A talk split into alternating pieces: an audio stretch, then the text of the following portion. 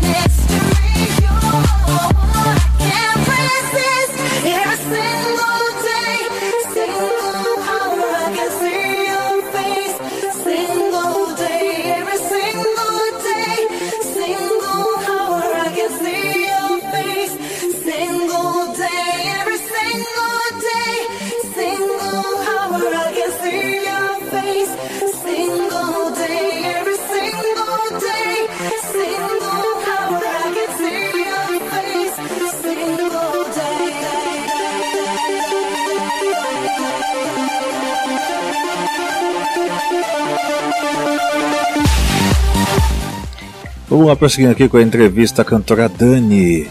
Vamos perguntar para ela se ela gosta de algum cantor, cantora, ou e também se ela compõe as próprias músicas dela. Vamos lá.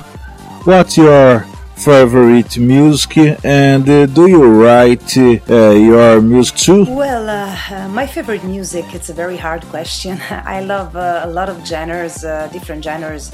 Of course, uh, let's say my favorite music is the one uh, with which I grew up. So I could say soul music, um, R&B, mm, black music, and my favorite singers. Uh, well, uh, of course, Aretha Franklin, Whitney Houston, uh, Mariah Carey. Mm, the divas of the 70s like Diana Ross and Donna Summer, all those singers, all those um, vocal performers were absolutely uh, important for me, and uh, I um, I still uh, imitate them a lot because there is a lot to learn. Uh, uh, I think from um, those performers. Yes, I write a lot of music. I've always been writing a lot of music. Almost all the songs that I sang and that I recorded were written by me. Almost all. Mm, I like writing music. I have a lot of ideas. Uh, uh, sometimes I wake up with a song in my mind and I need to put it down somewhere to record it somewhere in my home studio, in my phone, in my mm, iPad. Mm, it's uh, something that I really need. It's my my first, uh, my most preferred way to communicate my feelings and what I feel. A Dani respondeu que gosta de Whitney Houston, ela gosta de Diana Ross, ela também gosta de Mariah Carey, gosta de muita coisa que você já deve ter conseguido entender porque nome não precisa traduzir. E ela falou que ela gosta de colocar os pensamentos em dia, colocando o que ela sente em canções. Ela faz isso durante o dia dela, coloca no iPad, no computador, no celular, onde ela tiver, se ela pensou alguma coisa, ela já monta a letra. Vamos curtir uma música que eu adoro demais, Alex Galdino e DJ Smash com a música é, Moscow Never Sleeps. Quando eu soube que essa música foi cantada pela Dani, eu fiquei apaixonado porque eu curti demais essa música quando tocava na Energia 97. Esse é o Hot Mix Club Podcast com a Dani.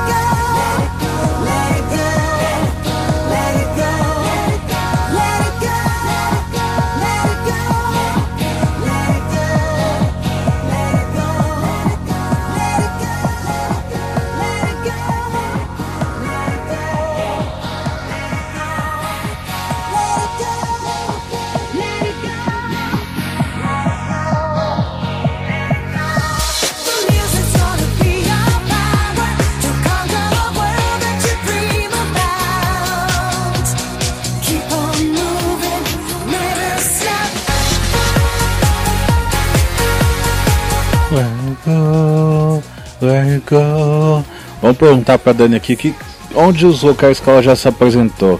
Uh, where do you present? Brazil? I adore Brazil. Brazil, I've been there only once in my life, and that's uh, that's something I really regret because I I've always been uh, uh, wanting to come back, but I never had the chance. We shooted a video of Hit My Heart in Rio de Janeiro in 2004. Uh, that was a fantastic experience. I left my heart in Rio de Janeiro. and uh, yes, I have a lot of friends, uh, Italian friends living there. I'm sure that Brazil is a fantastic magic land uh, where uh, um, a lot of magic things happen every time. uh, I truly hope to come back soon and to maybe perform somewhere. I hope so. Uh, make some concerts. Uh, that would be fantastic to be back and uh, meet uh, Brazilian people. Ela ficou tão empolgada em falar do Brasil que ela esqueceu até de responder algumas coisas, mas vamos lá, vamos passar aqui. Ela falou que ela gostou muito de conhecer o Brasil, que ela já se apresentou aqui e foi aqui que ela gravou o clipe Hit My Heart. Logo logo a gente vai ouvir essa música aqui se a gente já não ouviu no programa, acho que a gente vai ouvir ela agora. É isso aí, amiguinhos, é sensacional, estamos chegando ao fim, então curta e compartilhe esse episódio com seus amigos.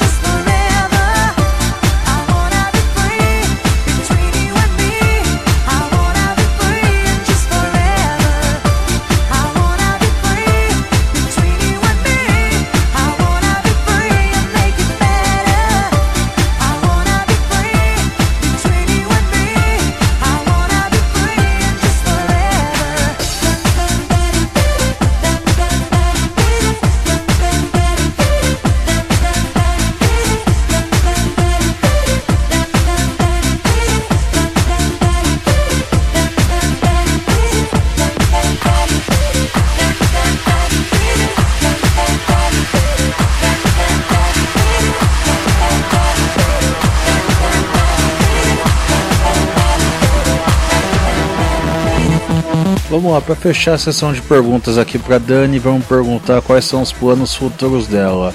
What's your future plans? Well, in this moment, I am just back from a short uh, holiday with my family, and uh, I'll be uh, back touring. I have a few concerts uh, planned in Poland in September, and uh, of course, I am uh, writing new songs as I always do.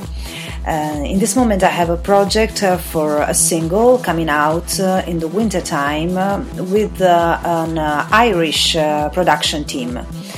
No official release date, but of course I will give the new on my social as soon as I have it. A Dhany informou que está voltando de férias com a família, onde ela aproveitou para compor. Em breve ela deve estar tá lançando um novo lançamento aí.